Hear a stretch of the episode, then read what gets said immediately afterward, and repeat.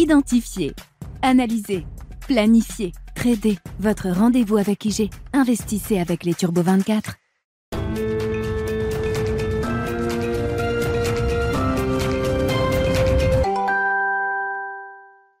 Bonjour à tous et bienvenue dans Smart Bourse. Smart Bourse, votre rendez-vous bourse deux fois par jour en direct sur Bismart à midi et demi. Tout d'abord, une demi-heure à la mi-journée avant la grande édition en fin d'après-midi de 17h à 18h avec évidemment la possibilité de retrouver cette émission en replay sur le site bismart.fr mais aussi en podcast sur toutes les plateformes de podcast. Et au sommaire de cette édition, le CAC 40 temporise actuellement alors que se tiennent aujourd'hui les élections de mi-mandat aux États-Unis, élections dont nous ne connaîtrons le résultat que dans plusieurs jours, le résultat définitif de toutes les élections, euh, des élections qui concernent d'ailleurs euh, la totalité des sièges de la Chambre des représentants, mais un tiers des sièges du Sénat, et en plus sont prévues de nombreuses autres élections plus locales, comme certains gouverneurs ou maires aux États-Unis.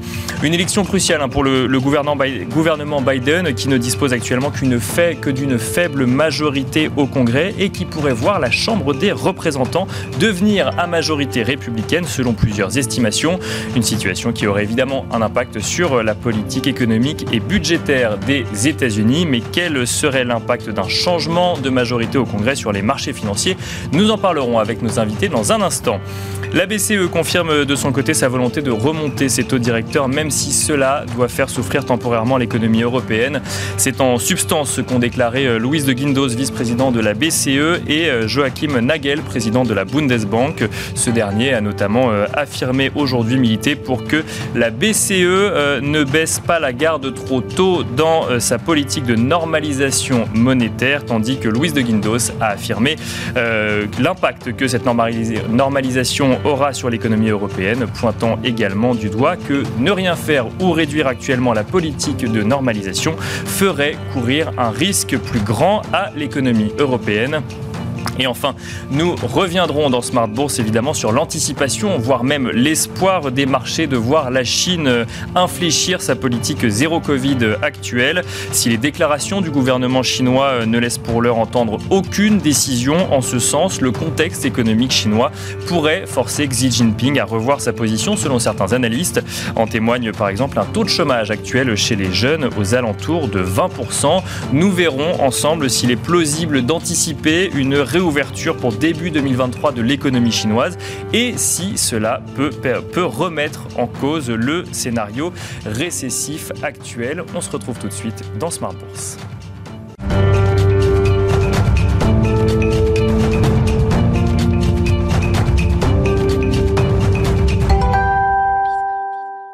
Et pour commencer cette édition de Smart Bourse à la mi-journée, nous avons le plaisir d'être en duplex avec John Plassard, spécialiste en investissement chez Mirabeau. Bonjour John Plassard.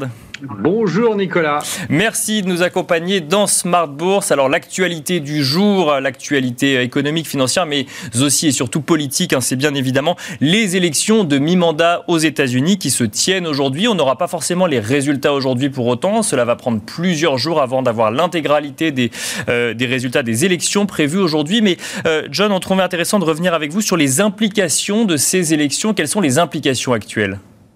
Bah écoutez, euh, Nicolas, vous en avez plusieurs. Hein. La première, c'est une implication boursière, parce que si on regarde les, 19 dernières élections de mi-mandat, on voit que 12 mois après, bah, les marchés étaient roses, et en moyenne de 16%. Donc on se dit bien évidemment que si à chaque fois 100%, bien le hit ratio est euh, d'une telle proportion, eh bien, il vaut, ça vaut la peine d'investir. Maintenant, évidemment, on est dans un contexte différent. Euh, il y a la guerre en Ukraine, bien évidemment, il y a la politique du Covid-0, vous en avez parlé avant en Chine, mais euh, boursièrement, en tout cas, ce serait assez positif, quel que soit le résultat des élections ce soir. La deuxième chose, c'est évidemment des questions économiques, parce que si vraisemblablement c'est les républicains qui passent à la Chambre et même au Sénat, eh bien, on pourrait avoir des questions sur le, financement de l'ARS, c'est-à-dire l'impôt.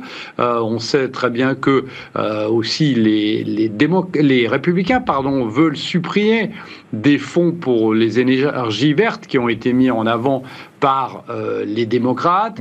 On sait aussi que euh, il devrait y avoir une question sur le prix des médicaments sur ordonnance et puis une euh, réduction aussi sur certaines implications en Ukraine potentiellement. Alors, ça, c'est l'implication économique. Et la dernière, c'est l'implication politique qui est très importante. Pourquoi elle est importante? Parce que on a entendu hier euh, Donald Trump eh bien, donner rendez-vous à tous les électeurs et à tous les Américains, comme il le dit, le 14, voire le 15 novembre prochain, pour faire une grande annonce. Alors, on imagine bien que cette grande annonce pourrait être eh bien, le fait qu'il rentre en politique euh, de nouveau, de manière plus agressive, pour viser les élections de 2024.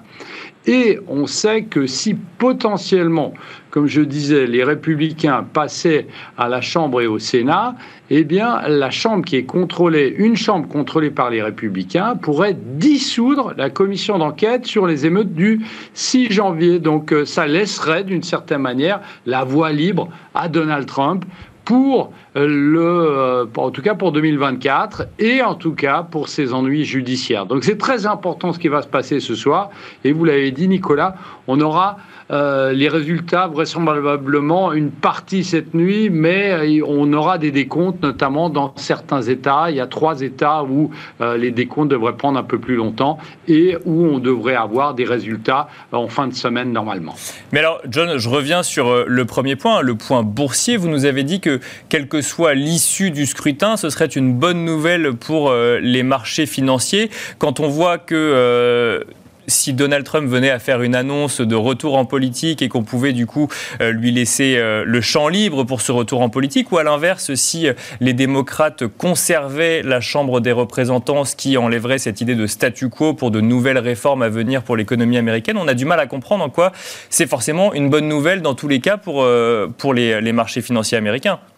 Alors, vous avez, tout à fait raison, c'est en se fondant sur, sur l'histoire, et, l'histoire nous dit que euh, c'est l'incertitude euh, d'avant les élections qui amène beaucoup de volatilité au marché. Et lorsqu'il y a plus d'incertitude, c'est-à-dire lorsqu'on a les résultats des élections, eh bien, les gens reviennent sur le marché boursier. Alors ça, c'est l'histoire hein, qui nous le dit maintenant. Il y a Bien sûr événements qui sont totalement différents, comme je disais avant, voire même l'arrivée potentielle de Donald Trump, le retour en force de Donald Trump. Mais il ne faut pas oublier une chose, euh, d'une manière totalement apolitique, euh, lorsque Donald Trump était au gouvernement, euh, jusqu'à jusqu'au Covid 19, eh bien l'évolution des bourses n'avait pas été si mauvaise. Donc on s'imagine ici que les gens se concentreront plus sur l'économie, sur l'inflation, puisque c'est le sujet dont il faudra parler ces prochaines semaines et notamment jeudi avec la publication des chiffres de l'inflation, plus que de savoir si c'est les républicains ou les démocrates. Et alors justement, hein, John Plassard, donc on aura euh, la statistique de l'inflation aux États-Unis publiée euh, jeudi. Que peut-on en attendre? Que faut-il en penser?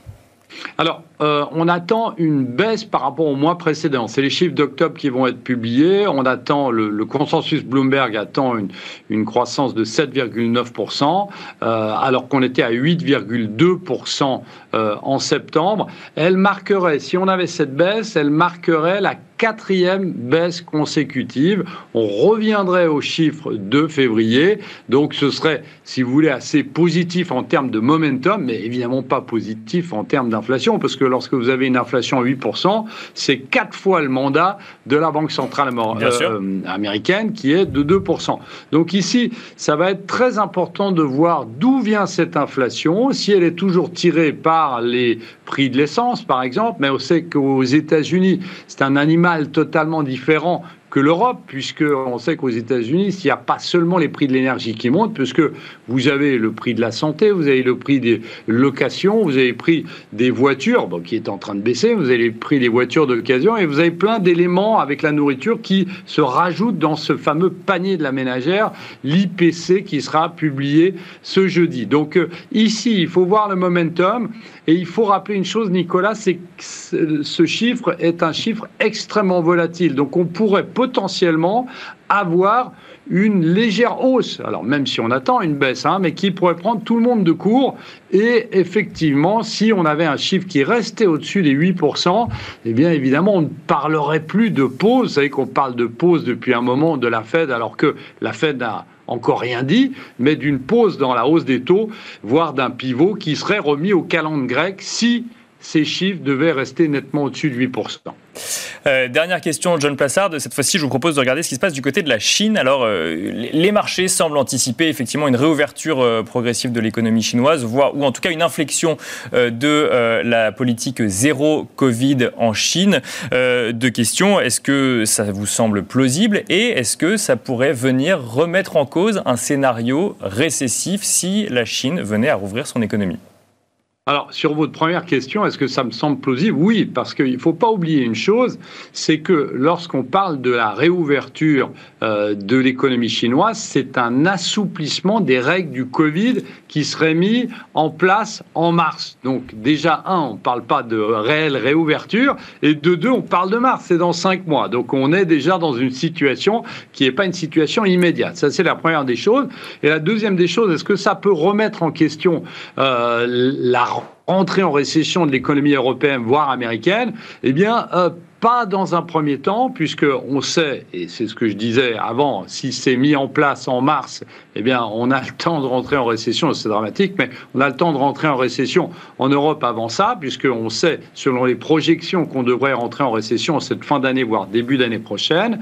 Et une deuxième chose, c'est que, évidemment, il y a la guerre en Ukraine. La guerre en Ukraine n'est pas maîtrisée par la réouverture de l'économie chinoise ou pas. Alors, évidemment, ça enlève euh, du une, une épine, plus qu'une épine, un clou, je dirais, à ce niveau-là, surtout aussi pour les États-Unis, puisqu'on sait que le premier partenaire économique des États-Unis, c'est la Chine, et inversement. Et donc, ça pourrait un peu assouplir le stress, mais dire que euh, c'est un game changer si euh, la Chine annonce sa préouverture en mars, eh bien, je ne pense pas que c'est le cas. Merci beaucoup, John Plassard, de nous avoir accompagnés à la mi-journée dans Smart Bourse. Je rappelle que vous êtes spécialiste en investissement chez Mirabeau. Merci beaucoup.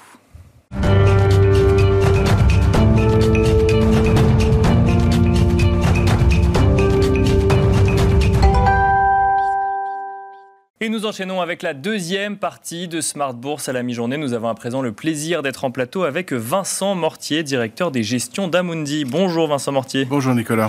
Bienvenue sur le plateau de Smart Bourse. Euh, Amundi, leader européen de la gestion d'actifs avec près de, 2 milliards euh, d'euros d'encours sous gestion. 2000 milliards en fait. 2000 milliards, pardon, effectivement. J'ai oublié quelques zéros. 2000 milliards d'euros euh, d'encours sous gestion. Vous étiez venu hein, sur le plateau de Smart Bourse mmh.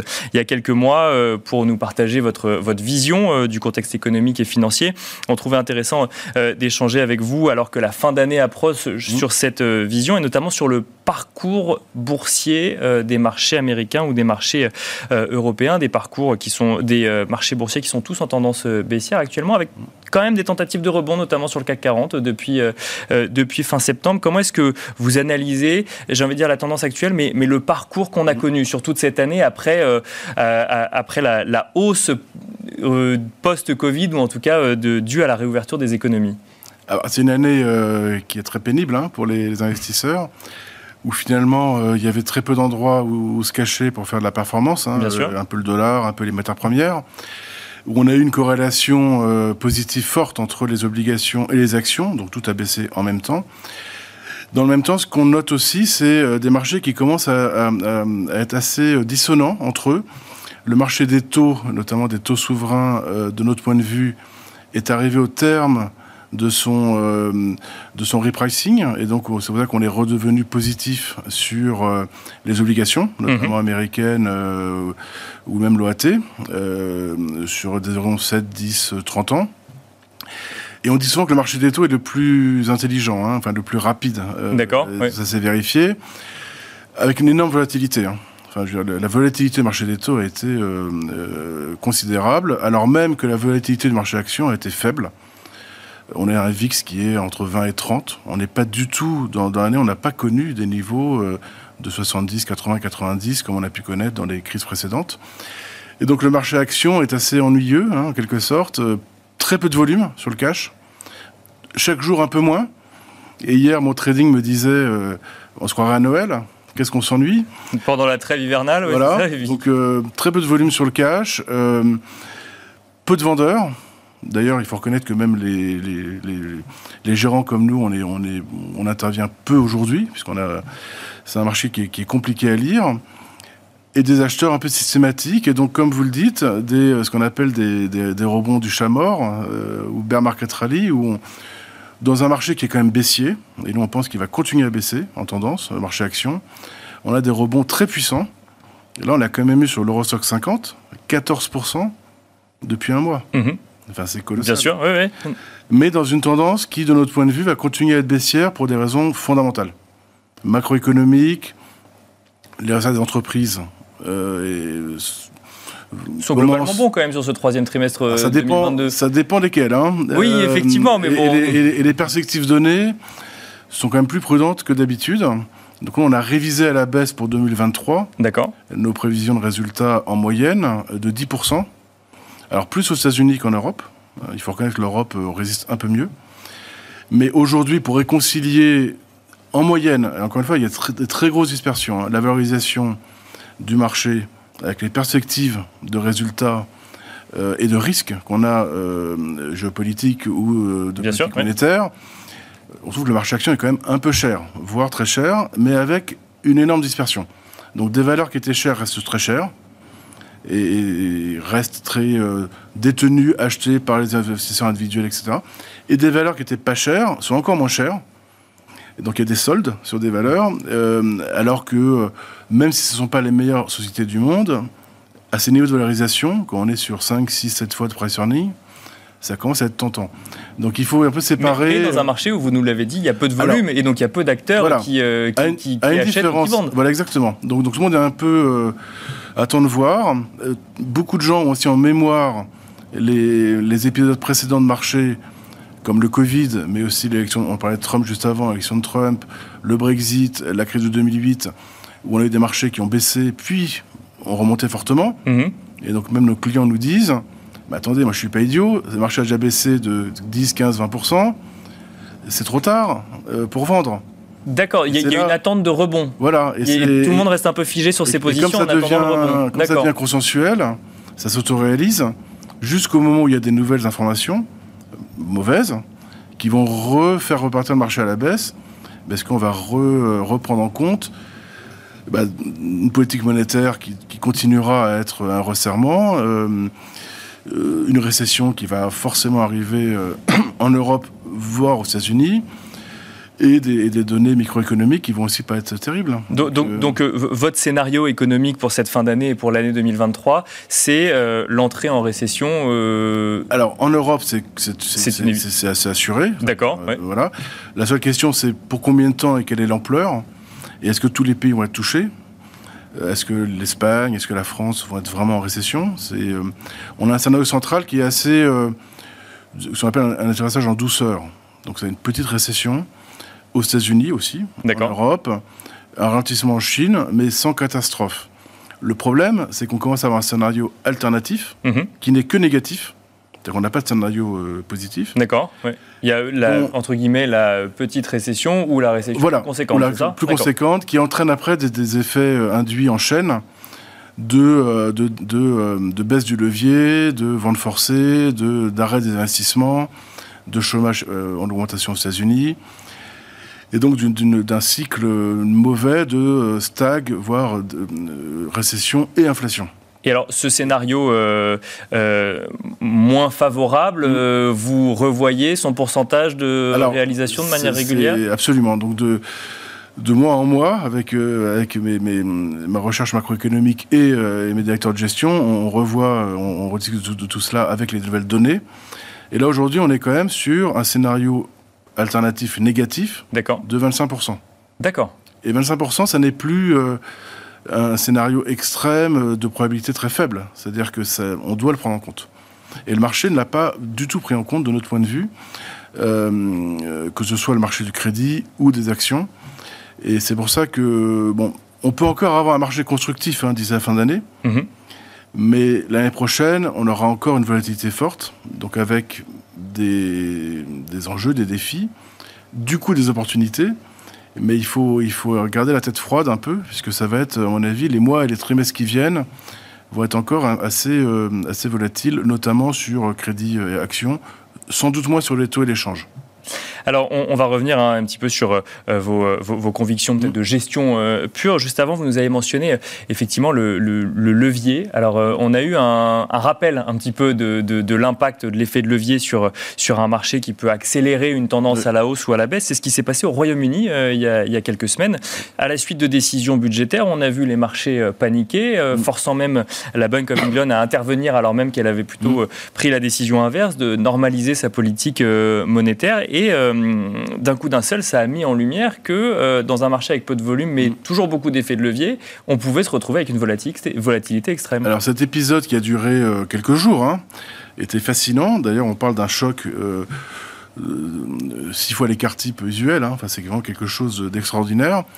Et c'est une piqûre de rappel sur un certain nombre d'éléments. Et on a vécu en quelques jours un condensé de, de chocs qu'on pourrait vivre sur plusieurs trimestres en Europe, aux États-Unis. Euh, euh, donc, on, effectivement, on a eu une, sorte de conflit entre le politique euh, et le monétaire. Mhm.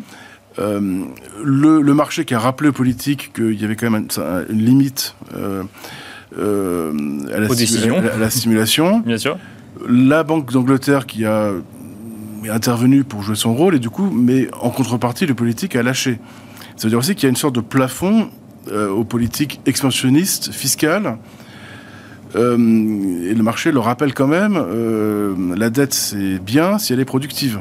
La dette qui ne sert qu'à financer les déficits, ça, commence à faire un problème. Et effectivement, pourquoi ça a été particulièrement spectaculaire C'est que le secteur des fonds de pension au, Royaume-Uni, euh, qui sortait, qui, a vécu pendant des années, comme tous les investisseurs, avec des taux extrêmement bas, bah, était obligé de, de, de, leverager, enfin de, mettre de la dette sous forme de produits dérivés mhm. pour avoir un peu plus de rendement que ce qu'offrait le marché obligataire anglais, les gilts. Et donc, au lieu d'avoir, euh, par exemple, 1%, pour essayer d'avoir 2%, bah, vous faites x2. Euh, et donc, vous prenez. Vous avez des mouvements plus conséquents. et le problème, c'est que quand c'est sous forme de dérivés, alors ça, vous n'avez pas à payer, euh, donc c'est hors bilan. Mais quand il y a des gros mouvements de marché, il faut payer les appels de marge. Et là, les fonds de pension se sont euh, découverts, enfin, ils le savaient, mais le marché a découvert que les fonds de pension avaient des euh, dizaines, des centaines de milliards d'appels de marge à payer. Et quand vous êtes face à ça, qu'est-ce que vous vendez? Ben, Ce qui est vendable. Et qu'est-ce qui était vendable? Les gilts. Parce que finalement, vendre des actifs privés, c'est pas possible. Bien sûr. Et des actions, euh, notamment anglaises, la liquidité n'est pas géniale. Donc le seul moyen, c'est de vendre des gilts. Et de ce fait, ça a eu un effet de boule de neige. Et ça, ça a amplifié les mouvements. Et d'où l'intervention de la Banque d'Angleterre. Bien sûr. C'était devenu systémique. Et en fait, euh, hormis quelques acteurs qui, qui, connaissaient ce secteur, mais le marché n'était pas du tout conscient qu'il y avait de tels montants en jeu qui pouvaient être appelés en marge. Et, c'est quelque chose qu'on peut revoir ailleurs. Mais c'est justement ma question, c'est qu'est-ce que ça nous apprend? Ça veut dire que euh, il y a les effets de levier qu'on pouvait avoir il y a encore un an ou un an et demi dans le marché sont toujours là et il faut faire attention à leur impact dans un marché plus atone, c'est ça? Oui, Absolument. mais toujours volatile, mais en tout cas avec moins de oui, C'est-à-dire qu'en fait, c'est le côté un peu technique hein, du, marché. Le, D'ailleurs, la Banque des règlements internationaux s'en est émue régulièrement. C'est la taille acquise par le marché des dérivés, notamment euh, qu'ils soient listés ou pas c'est-à-dire euh, de gré à gré ou listé. Et on atteint des, montants nominaux qui sont jamais vus. Et aux États-Unis, euh, y compris dans on a atteint des, le, montant des options d'achat et de vente détenues par des particuliers américains est cinq fois ce qu'il était il y a deux ans. Donc, donc on a un marché euh, un peu, on va dire spéculatif ou qui s'est énormément développé. D'accord. Et là où c'est vicieux, c'est un marché qui n'est pas euh, financé, c'est-à-dire que c'est du levier via euh, euh, des produits dérivés. Vous n'avez pas besoin d'avancer de l'argent, sauf les appels de marge. Et donc c'est là où il y a, on a un effet multiplicateur en cas de choc de marché. Pour payer les appels de marge, il faut liquider des choses. Rappelez-vous Archegos. Le, le, Bien sûr, 50 milliards de, positions qui étaient, ils, ont dû, ils ont dû liquider à cause des appels de marge Bon, c'est le même genre de, de situation. Et Archegos, franchement, c'était pas du tout connu comme situation. Et il y en a, il y en a pas mal d'autres. Hein. Et donc il y en a d'autres dans le marché. Et il faut faire attention, je reviens sur votre scénario économique. Donc euh, il y a un scénario euh, alternatif négatif de 25%. Mm. Ça veut dire qu'il y a quand même un scénario d'atterrissage en douceur de, 75. Euh, de 75% mécaniquement. dans ce contexte, dans, de, enfin, dans ce scénario économique, quelles sont vos, vos convictions, vos, vos, convictions de gestion pardon, pour la fin de l'année et, et 2023 alors, nos, convictions, c'est euh, euh, bon, tout d'abord, et ça fait longtemps qu'on n'en a pas parlé, euh, enfin qu'on avait oublié que ça existait, ce sont les taux. D'accord. Ils redeviennent intéressants et on a des taux d'intérêt réels, c'est-à-dire le taux nominal moins l'inflation attendue, à 5 ans, à 7 ans, à 10 ans, qui sont revenus à zéro ou légèrement positifs. On ne pense pas que les taux réels vont être très positifs puisqu'en fait, l'économie mondiale ne peut pas le supporter. D'accord. On a des taux d'endettement privé plus public de 300% hein, euh, aux États-Unis et en Europe, en moyenne. Les banques centrales le savent. L'économie va ralentir. Et dans ce contexte-là, la Fed, la BCE, la Banque d'Angleterre euh, va, euh, vont sans aucun doute piloter, enfin s'assurer que les taux longs ne progressent pas beaucoup plus. D'accord. Donc, donc fondamentalement, on est revenu positif sur les taux, ce qui n'était pas du tout le cas en début d'année. On est aussi positif sur le crédit de grande qualité, enfin investment grade, euh, qui offre un bon rendement euh, risque euh, volatilité. Et on est plus on descend dans l'échelle des risques, plus on est prudent en quelque sorte. Donc on est positif sur le crédit de haute qualité, on est positif sur un certain nombre de valeurs de rendement avec une bonne visibilité. Des valeurs un peu défensives, quelques cycliques également, les banques, on, est, on, est, on est redevenu positif. En revanche, on est beaucoup plus euh, prudent sur le crédit à haut rendement, mhm. le high yield, qui, qui, est quand même très cher aujourd'hui, et qui n'intègre pas du tout de scénario alternatif, et sur des valeurs qui n'ont pas vraiment prouvé leur qualité en bourse. Euh, on, a longtemps parlé de la, tech aux États-Unis euh, ou des méga, ou, notamment de la tech non profitable. Mais y compris la tech profitable peut devenir non profitable. On l'a vu avec les résultats euh, récents, Bien sûr, y compris des, énormes entreprises. Et, donc qui ont un peu corrigé, certes, mais qui restent chers quand même. Donc, Trop cher pour vous, si je comprends bien. Oui. haute conviction, dans le monde émergent, qui a beaucoup corrigé là pour le coup cette année, à la fois en crédit et en, action, on, est, on est revenu positif. Pas que la Chine. Alors la Chine n'est pas chère. Après, c'est, ça dépend si vous êtes capable d'absorber la volatilité. Bien sûr, oui. Euh, mais il y a pas mal de pays en Asie, notamment euh, Inde, euh, Indonésie, Malaisie, qui offrent de très bons rendements et une bonne visibilité et qui ont des politiques monétaires et fiscales saines. D'ailleurs, plus saines que beaucoup de pays développés au moment de la crise au Royaume-Uni, on disait que bah, le Royaume-Uni est devenu un pays émergent en termes de marché, ce qui n'est pas complètement faux. Euh, on trouve maintenant des pays euh, émergents qui sont franchement, qui n'ont rien à envier aux pays développés. Amérique latine, on verra ce que fait Lula au Brésil, mais on reste positif sur le Brésil. D'accord. Après, il y a d'autres pays qu'on évite, évidemment. Hein. Turquie, beaucoup de pays africains. mais globalement, dans le monde émergent, il y a de la valeur qui a été restaurée et qu'il faut, qu'il faut les capturer. Eh bien, on finira là-dessus. Merci beaucoup, Vincent Mortier, d'être venu sur le plateau de Smartbourg. Je rappelle que vous êtes directeur des gestions d'Amundi. Merci à vous également de nous avoir suivis et je vous donne rendez-vous ce soir à 17h sur Bismart.